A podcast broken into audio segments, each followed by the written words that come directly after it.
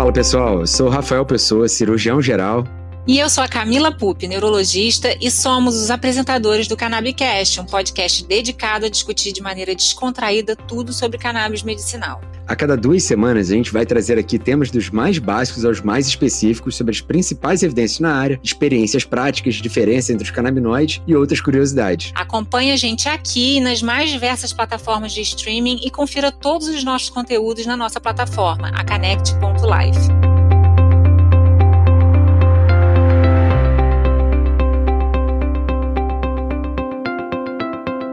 Sejam bem-vindos a mais um episódio do nosso Cannabicast. Sou Rafael Pessoa, estou aqui mais uma vez com a nossa ilustre co-host aqui do, do, nosso Cannabicast, Camila Pupi. Seja bem-vinda. E aí? Olá, pessoal! Que bom estar aqui mais uma vez com vocês. Hoje, nesse episódio muito especial, porque já foi marcado e desmarcado umas 450 vezes. Mas hoje vai sair, Rafa. Hoje sai, hoje, hoje sai. Hoje vai sair, ele Esse tá aí é difícil de conseguir agenda, é, hein?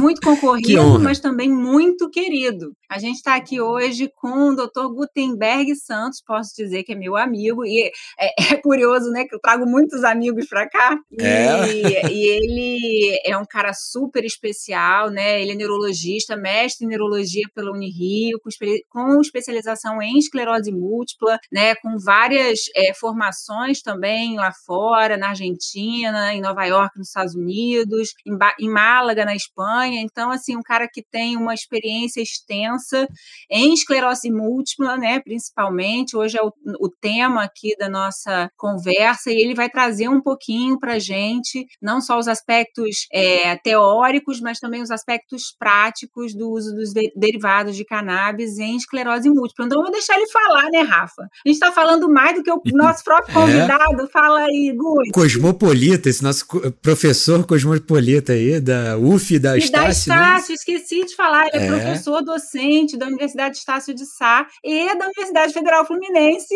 na qual eu também atuo. Oh, que maravilha. Seja bem-vindo, Gutenberg. Olá, pessoal, tudo bem? É um prazer estar aqui com vocês, né? Estar aqui entre amigos. Realmente o, o, o filho está saindo, né? Depois de algumas indas e vindas, e finalmente a gente vai conseguir conversar um pouquinho aí a respeito de esclerose múltipla e o uso do cannabis medicinal. Mas coisas boas em geral dão trabalho. Então, assim, eu estou entendendo Verdade. que teve um motivo para a gente, né, esperar tanto tanto por esse episódio. Mas conta aí, Guti, a gente, eu vou, eu vou pedir a licença aqui, né, para os nossos ouvintes para chamar ele de Guti, porque ele realmente é muito próximo meu. Então, é, Guti, você pode, assim, fazer um panorama, né, da esclerose múltipla no Brasil e no mundo, assim, qual é a importância da doença e qual é a importância da gente estar tá trazendo, né, esse assunto é, especificamente do uso da cannabis, principalmente aí nas necessidades não atendidas, enfim, dá uma palhinha aí para gente. Tá ótimo. A gente gente está chegando com um pouquinho de atraso, né, com relação à esclerose múltipla. Agora, recentemente, em agosto, a gente viveu o Agosto Laranja, que foi aí o mês de conscientização é, nacional aqui a respeito da, da esclerose múltipla. E a gente vem num crescente em termos de conhecimento com relação à, à esclerose múltipla como um todo. Se você for pensar em relação a, a outras doenças que a gente aborda na neurologia, a esclerose múltipla a gente não conhece há tanto tempo. É uma doença é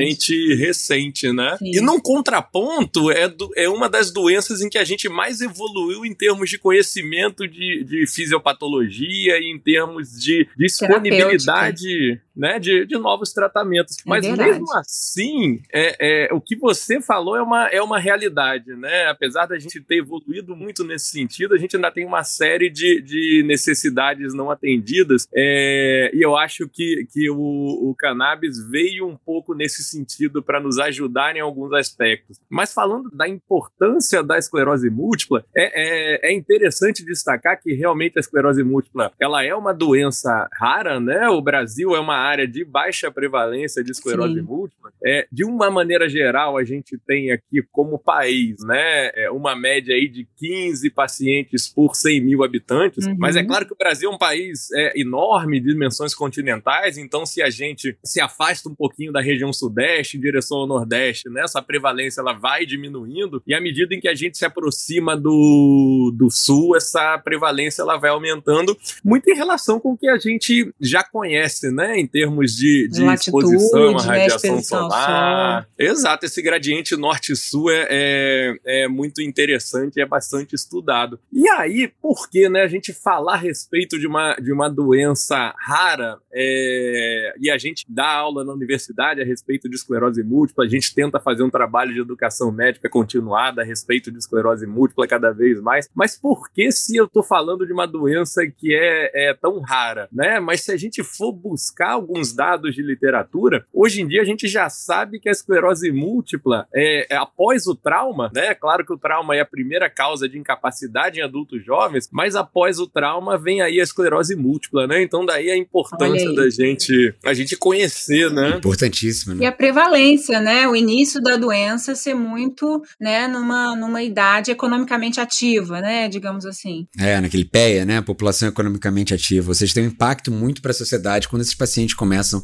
a desenvolver o distúrbio que os tiram de trabalho, que os tiram do, dessa própria qualidade de vida. E é nesse ponto que a gente sempre discute o quanto que os canabinoides são importantes, né? Exatamente. E entra, e entra muito nesse aspecto, né? A gente está falando aí de um pico de incidência entre 20 e 40 anos de idade, então o que vocês estão é, é, falando é, tem muito a ver com isso, faz muito sentido, né? Então é uma, é uma população jovem, econom, economicamente ativa, entrando no mercado de trabalho, alguns entrando no auge dentro do mercado de trabalho, e de repente eles se deparam com uma doença, né? Que até pouco tempo não era tão conhecida, ainda está envolvida numa série é, de estigmas. e preconceitos, estigmas, né? Uhum. E claro, aí nesse sentido a informação de qualidade é, é bastante importante também, né? E, e, e super interessante esse, esse, trabalho que vocês têm feito é, nesse sentido também. E aí o impacto, né, da descoberta da doença numa população que é muito ativa, né? A idade que em geral as pessoas têm filhos, né, que estão no auge da sua carreira, impacta muito não só fisicamente, porque é uma doença que pode causar incapacidade, mas também a questão emocional, né? Então, a perspectiva de ter uma doença crônica, autoimune, né, que pode levar a sequelas neurológicas graves, também chega muito forte para essa, né, para essa turma que recebe o diagnóstico, né, e que não sabe como é que vai ser o futuro. Exatamente. E, e aí, voltando um pouquinho no, no, no tempo que a gente tem de conhecimento da esclerose múltipla, né, é, a primeira descrição da esclerose múltipla, na verdade, nem é uma descrição é, clínica, é uma descrição anatomopatológica, mas a primeiro relato de descrição clínica a gente tem é, realizado por Charcot, né? Charcot, Charcot, fez essa descrição. Eu tenho essa descrição original. Eu tenho essa descrição, ela é Olha. muito bonita, assim, tem, é toda desenhada, né? Bem interessante. Exatamente. É super interessante e, e, foi feita em 1868, né? Então, se a gente for né? pensar, exatamente. Se a gente for pensar, né, é, de 1868 para cá, o, o, o quão pouco tempo a gente tem, e se a gente for um pouquinho mais, né, nesse aspecto de tempo, a gente consegue lembrar também que os primeiros tratamentos para esclerose múltipla surgiram na década de 90. Então você ainda tem na, na, na internet né? muita, né, muita informação de, de uma época em que você não tinha muito a oferecer para os pacientes, né? Então você, você imagina, né, um, um, um paciente numa fase economicamente ativa da vida e que vai buscar esse tipo de informação e às vezes não encontra uma informação aí de qualidade, qualidade. remontada a uma época mais, mais antiga, né? Pois é. Gutenberg, e a gente falando aí sobre esse tempo atrás, e você deu bons, um bom ponto de vista histórico, mas queria entender um pouco mais da sua história com a prescrição de canabinoide. Você já é um super especialista em esclerose múltipla, é, e como a gente né, vem falando aqui, esclerose múltipla é um dos é, tradicionalmente um dos carros-chefes na cannabis, né? Não pelo volume de prescrição, mas pelo nível de evidência e pela resposta dos pacientes. Mas qual é a sua. Quando você começou a, a estudar, a prescrever canabinoides, conta um pouquinho desse seu início, assim, que o que te estimulou a estudar uso dos canabinoides, principalmente aí na esclerose múltipla. Essa, essa é uma história super interessante e, e, na verdade, é uma história mais, mais antiga também. Eu me encantei pela neuroimunologia, né, na época da residência médica e tudo mais, justamente por conta desse crescimento em termos de propostas terapêuticas, né, propostas que realmente é, mudam a história natural, né, de muitas das doenças que a gente tem hoje em dia, né? A gente está vindo do Congresso Brasileiro, Camila falou aí um pouquinho a respeito do Congresso Brasileiro em outro episódio. E, e se a gente entrar em, em, em, grandes literaturas ali do, do Congresso, do próprio Congresso brasileiro, de congressos é, internacionais, a gente vê que muitas das doenças da neurologia são tratadas da mesma forma há muito tempo, né? Essa evolução, esse, essa, esse câmbio no chip ainda não aconteceu. E na esclerose múltipla, apesar da gente ter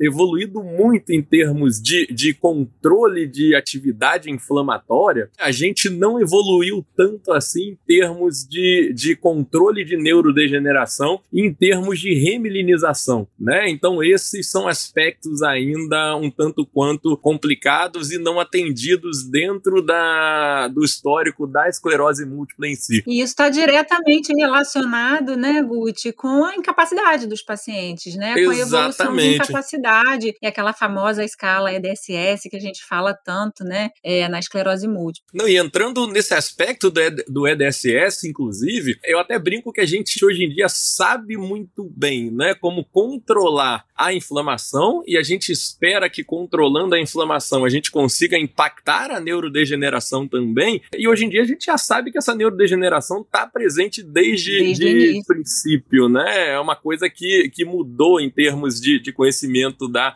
fisiopatologia. Então, o tratamento precoce e impactante, né? Tratar esses pacientes cada vez antes e, de cada, e cada vez de uma maneira mais impactante tem sido o nosso foco. E, e, e a gente sabe que o que muda realmente de uma maneira importante a história natural é tratar os pacientes quando eles têm pouca incapacidade. Então, a gente fala de, de, de um EDSS aí de 3. Mas mesmo assim, é, sintomas invisíveis, eles são muito presentes na esclerose múltipla, né? E que tem um impacto muito grande na qualidade de vida, né? Exatamente. Não, não é somente, né? Isso é um conceito mais antigo, você realmente tratar somente os surtos, né? As sintomatologias agudas. Mas você tratar o paciente como um todo e realmente buscando uma melhor qualidade de vida é, é super importante. E aí, quando a gente fala de qualidade de vida, esses sintomas invisíveis ganham um, um, uma dinâmica e uma importância muito grande. Então, são pacientes que muitas das vezes vão ter espasticidade, são pacientes que muitas das vezes vão ter dor crônica, são pacientes que muitas das vezes vão é, lidar no dia a dia né, com, com o impacto desse diagnóstico. Aí vem a ansiedade, distúrbios de sono e por aí vai. E eu fiz a, a minha, a minha especialização em esclerose múltipla no, no Hospital Valdebron, na Espanha, lá em Barcelona, né, com um grupo do professor Montalban. E na época lá. Famoso, muito famoso na área. Lá é um centro que é bem. Isso bem até conhecido. eu que não sou da neurologia conheço. Isso é bem famoso mesmo. É um centro que é, que é super conhecido. E, e é, é, interessante que lá no, no Valdebron a gente tem o serviço de neurologia e a gente tem o centro de esclerose múltipla. São serviços é, é, independentes, né? De tão importante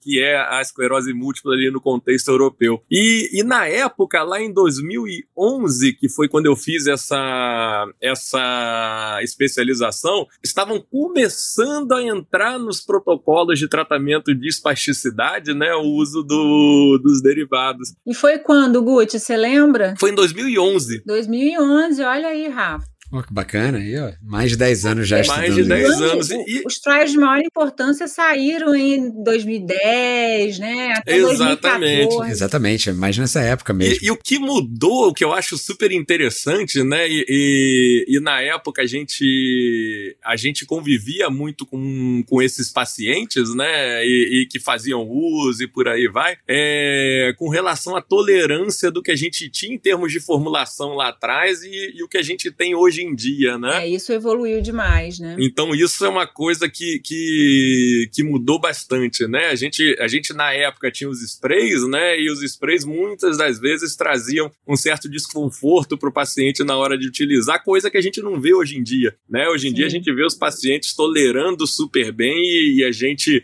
é, vê um perfil aí de, de eventos adversos muito favorável, né? A gente quase não, não lida aí com, com eventos adversos e problemas problemas de, de tolerância com relação ao uso nesses pacientes. E nesse aspecto você já está tocando um pouquinho no assunto, né, que é a diferença das pesquisas clínicas que foram realizadas lá atrás, né, com um nível de evidência é, alto, né, é, conclusivo para a eficácia desses derivados de cannabis, que em geral foram compostos um para um, né, de THC com CBD, mas que não tinha, né, todos os outros componentes, outros canabinoides, terpenos e tal, que é a realidade mais atual de hoje, né, da gente utilizar, até porque, até para a gente aproveitar o efeito enturragem, um espectro mais completo, né, até mesmo com uma, uma concentração de THC menor. Então, assim, qual a diferença que você vê entre as pesquisas que trouxeram o grau de evidência né, para conclusivo no uso da, da cannabis na esclerose múltipla e o que a gente vê hoje? Isso é super interessante, né? Como você bem falou, quando a gente fala de grau de evidência, é, eu acho que a esclerose múltipla está no topo aí da, das doenças em que a gente lida com o uso do, dos canabinoides, né? Então a gente tem mais aí de 150 150 é, fitocannabinoides e você tinha essa questão na época, né? E, e até para realmente a gente conseguir ter um benefício, né? Se aproveitar do efeito enturragem, hoje em dia a gente cada vez mais é, vem usando aí as formulações combinadas. E o, que é, e o que é bastante interessante e que a gente observa no nosso dia a dia, né, com relação à medicina, é que nem sempre aquilo que a gente observa na bancada, né, nem sempre aquilo que a gente observa no biotério, a gente consegue transportar é, ipsiliteres para a nossa prática clínica, né? Então e até mesmo no ensaio clínico, né, Guti? Exatamente. É, é, a gente tem um ambiente muito controlado nas pesquisas clínicas que a gente não vai conseguir replicar no mundo real. E aí por essa razão, os estudos de mundo real hoje têm tido até um impacto maior do que os trials clínicos muito controlados, né, randomizados, que não é a nossa realidade no dia a dia. Até porque nesses estudos de vida real a gente consegue, além dessa, eh, essa heterogeneidade aí da, da, da de todas essas variáveis, a gente consegue ter muitas vezes populações maiores, né? Então a gente tem N's bem significativos aí, a gente consegue é, ter algumas coortes importantíssimas, de, pô, às vezes a gente vê, né? Não é muito raro de ver com mais de mil pacientes, com dois mil pacientes. E né? quando você aumenta o número amostral, você diminui muito os vieses, né? Você consegue exato, ter uma exploração exato. dos dados, uma extrapolação dos resultados muito maior. E nesse, e nesse sentido, a América Latina, de uma maneira geral, né? Mas principalmente o, o Brasil, eles têm. A gente tem é, tomado uma dimensão super importante dentro desse, desses estudos, porque a gente está falando de, de população aqui que é super miscigenada e ao mesmo tempo de uma doença que é rara, né? Então cada vez mais a gente tem sido procurado para participar aí de, de tanto de pesquisas abertas quanto de ensaios clínicos com relação a esse a esses pacientes. Pô, fantástico. Gutenberg, me diz uma coisa assim, na sua experiência, quando você tem um paciente com esclerose múltipla, qual dos sintomas que vai responder melhor, ou se às vezes tem até um perfil do paciente que vai responder melhor com esclerose múltipla ao uso dos canabinoides, né? É a espacidade, é a dor, é o sono, não sei. Que elemento dali do, do paciente com esclerose múltipla que vai ter o melhor resultado? Isso a gente é, conversou que... no webinar de caso clínico, hein, Guti? Só lembrando que teve um webinar gravado com ele, que ele trouxe trouxe alguns casos da prática atual que foram muito interessantes de discutir. Então, quem quiser, rebobina, vai lá no connect.life e acessa esse episódio, ficou muito bacana. Ó, vou fazer até melhor. Na descrição desse episódio, você pode abrir a descrição, vou colocar um link direto para esse episódio, tá? E tem sete outros webinars, eu já vou colocar direto para esse episódio com o Gutenberg. Mas vai lá, refresca a nossa memória. É bom que a gente convida o convidado e a gente não deixa o convidado falar, então isso é sensacional. não, mas, mas, mas é sensacional essa, essa questão, né? Porque o que a gente observa no dia a dia, justamente é o que a gente tem mais evidência, né? Que as evidências são mais robustas hoje em dia. Então, a espasticidade, a resposta é, é, é realmente absurda. Quando a gente fala de dor, a resposta é muito importante, que são os dois aspectos que a gente tem mais evidência científica hoje em dia, mas se a gente for extrapolar mais um pouquinho, né, é, para outras questões que a gente já tem um certo grau de evidência aí é, moderada, por exemplo, com relação à ansiedade, distúrbios de sono, então entra um, um, um certo pacote aí no paciente de esclerose múltipla que é super interessante para a gente. E a gente já observa, inclusive, e é algo que eu acho super interessante, um aspecto super interessante da gente investir, é que é a questão das alterações urinárias nesses pacientes também, né? São pacientes que, via de regra, têm lesões medulares e têm um certo comprometimento, né, com relação a, a, a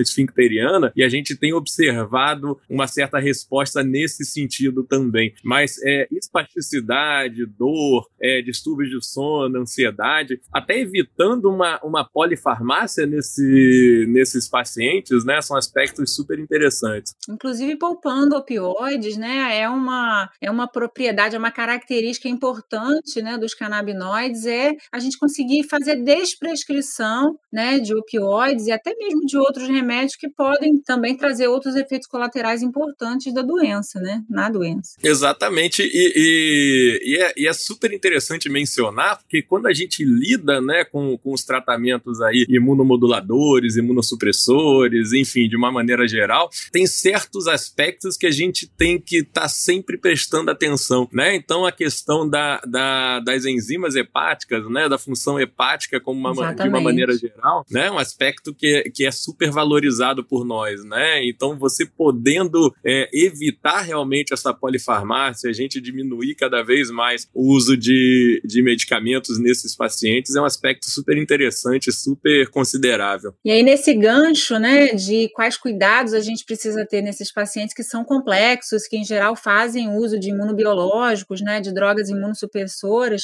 quais são os cuidados que a gente tem para prescrever as medicações no acompanhamento e na titulação dos derivados à base de cannabis? É, isso, isso é um aspecto prático que eu acho que é super importante a gente, a gente deixar bem claro, né? Na verdade, na verdade, no, no, no dia a dia, né, quando a gente lida com os pacientes e quando a gente lida até com colegas de outras especialidades que às vezes recebem os nossos pacientes para fazer um outro tipo de tratamento, sempre há uma preocupação com o tratamento de base da esclerose múltipla, né? Então a gente acaba recebendo no nosso dia a dia muita consulta de colegas e dos próprios pacientes a respeito da possibilidade ou não de usar um medicamento para uma outra doença, para uma outra questão aí é, de saúde. E, é, e isso é, é, um aspecto prático que é super interessante é, destacar. A gente não vê qualquer influência, né? A gente não vê qualquer prejuízo Muito no bom. tratamento de base da esclerose múltipla quando a gente faz uso é, dos derivados. Né? E, e, e, de uma maneira geral, eu, eu, tenho por hábito titular né, a dose desses nossos pacientes, mas eu observo uma tolerância super positiva, principalmente quando a gente está falando aqui é, de pacientes jovens, muitas das vezes sem comorbidades, nada de, de muito importante no dia a dia. Então eu consigo fazer uma titulação, inclusive, relativamente é, rápida nesses pacientes. Não preciso de maiores cuidados, não. E na prática, apesar da gente ter a descrição né, de alguns efeitos colaterais não graves aí no, na literatura, é, na prática, é, o que eu tenho observado é realmente a ausência quase que completa desses eventos adversos. E você costuma chegar assim, qual dose é, das formulações de cannabis? assim? E, e se você prescreve mais o full spectrum com THC mais baixo e depois vai titulando, ou você já parte logo para um para um, né? Por, pelo balanceado um para um de CBD e THC? No caso dos pacientes de esclerose múltipla em si, eu, eu não costumo fazer as dosagens mais baixas, né? Eu já costumo partir para um para um e eu costumo usar as formulações full spectrum. E aí a gente pode até discutir em termos, né, do uso do canabigerol e por aí vai, que é uma perspectiva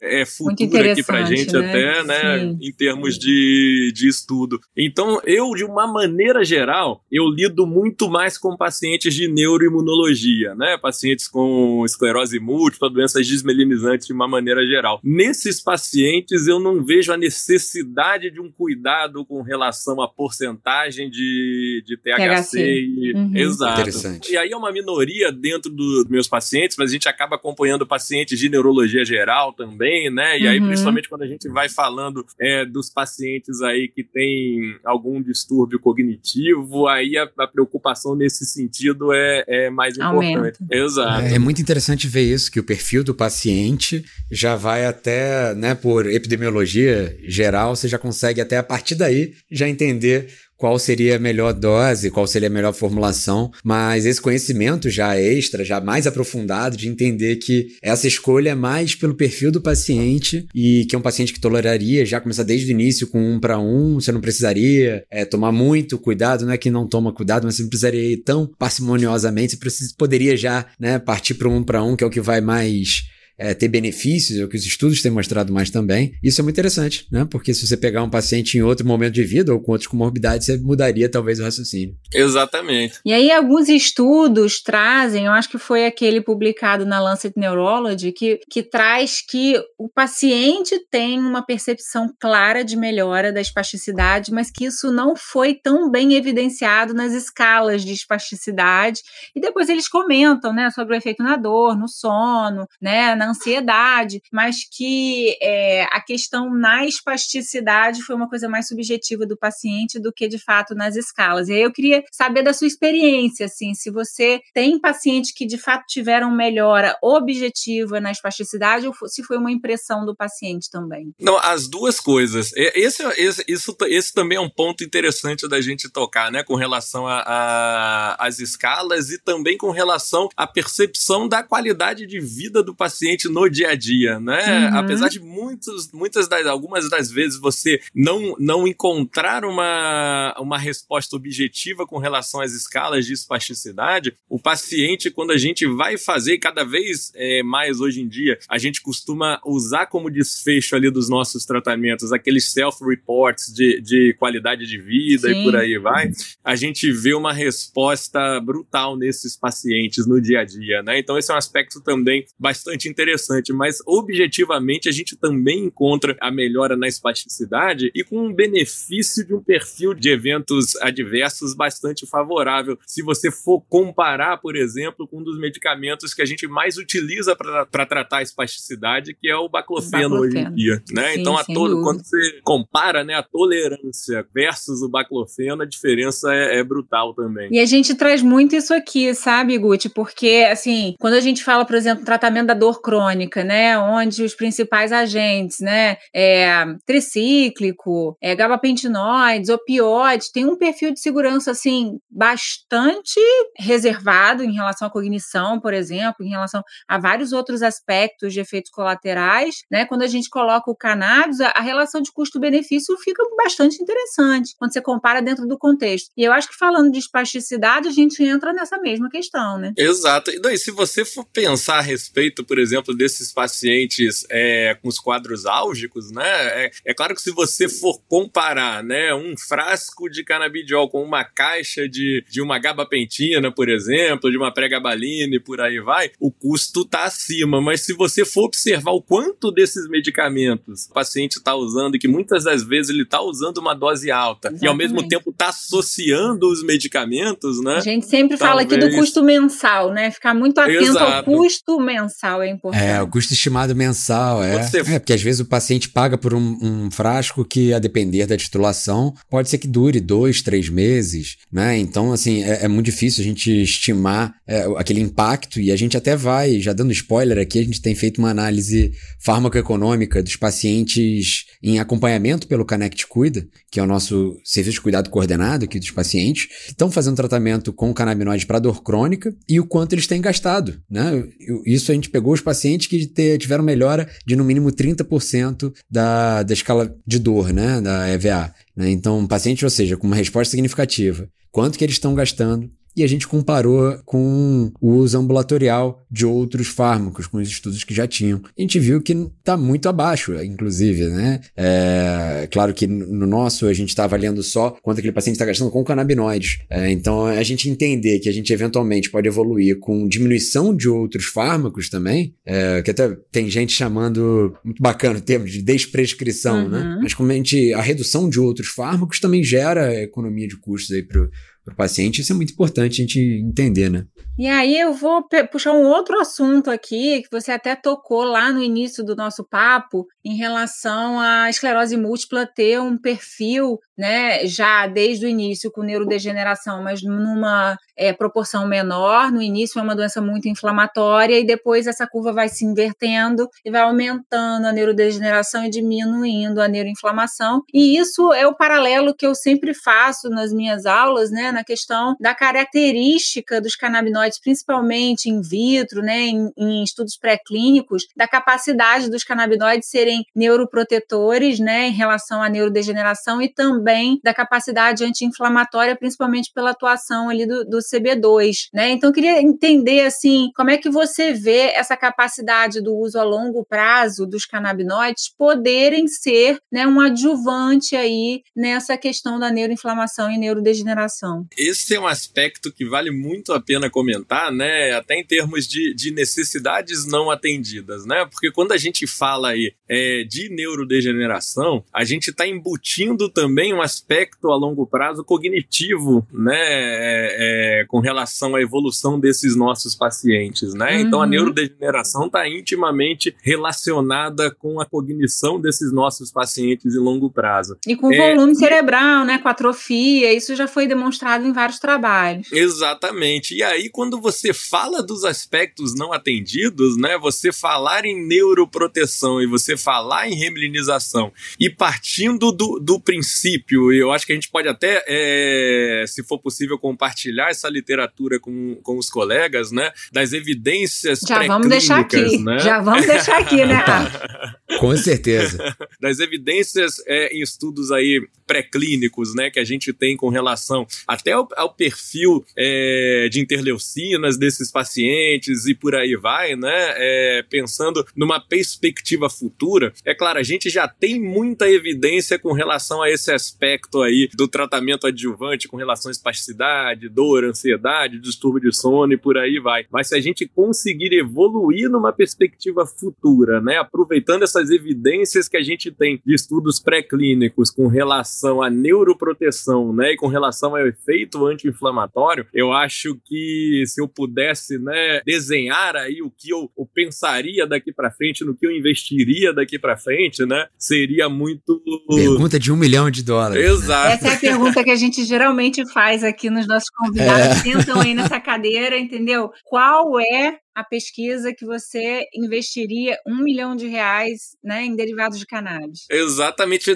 Nesse sentido, né, hoje em dia, a gente tem visto cada vez mais o surgimento de biomarcadores né, no controle desses pacientes de esclerose múltipla. Né? Então eu investiria muito nesse aspecto. Né? A gente vê a influência em relação a esses biomarcadores de neurodegeneração e de inflamação dos nossos pacientes. Então acho que esse é um aspecto super super interessante que a gente pode abordar e que eu acredito que a gente vai se sair bem aí com relação à, à evolução dos nossos pacientes. Rafa, valeu cada minuto de espera, hein, Rafa, para sair esse episódio. Esse aí foi um episódio, vai ficar para a história, hein? Muito bom, fantástico, muito fantástico. Bom, eu gostei da, do, do, da última parte, como você encerrou com essa sugestão de, de pesquisa, né? Para não dizer que não teve o, o, quem deu a ideia, vamos fazer essa pesquisa e vamos falar, ó, isso já foi referenciado que o Gutenberg falou lá no Cannabicast, episódio 20. sensacional, Rafa, sensacional. episódio 20 já, hein? É, estamos evoluindo aí, já tem uma historinha aí de episódio. Dá muita coisa, muito pano pra manga aí pra gente ouvir.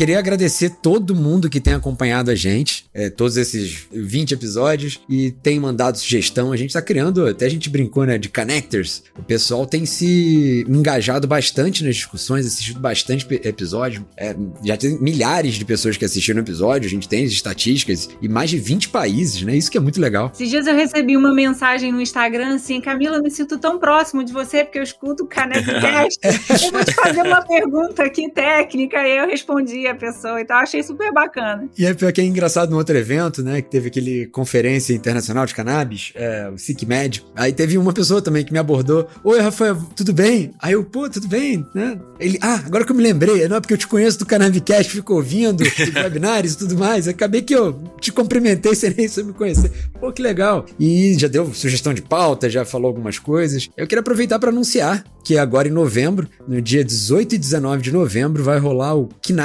A Cana Expo, na verdade, vai ser um grande evento que a gente está na Connect organizando. E dentro do, do Cana Expo vai ter o Kinabs, que é o Congresso de Cannabis Medicinal. Vai ser super bacana, vai ter excelentes convidados internacionais, vão trazer aí grandes surpresas. E as perder. vendas. Esse não dá, esse aí é imperdível. Vai ser aqui em São Paulo, é, mas também vai ter a versão é, online para quem não puder comparecer, mas vai ser um evento sensacional. Vão ter grandes rodas de discussão, vão ter temas quentíssimos sobre flores, sobre é, outros canabinoides menores e sobre temas tradicionais também. Vai ser muito bacana. Espero todos vocês e Gutenberg, muito obrigado por ter vindo hoje aqui falar com a gente. E Camila. Gucci, Sempre valeu, bom, né? muito Oh, Gucci. bom, muito bom. Foi um episódio assim histórico, né, Rafa? Porque até sair foram muitas Histórico. idas e vindas. É, Mas saiu, quinta porque a gente é insistente, mas saiu. né? A gente é É resiliente. que eu queria ser o ouvinte. Ah, agora tá explicado. Agora tá. Sensacional. Muito bom. É isso. Tchau, tchau, pessoal. Tchau, beijo. Tchau, tchau. Obrigado, pessoal. Beijo.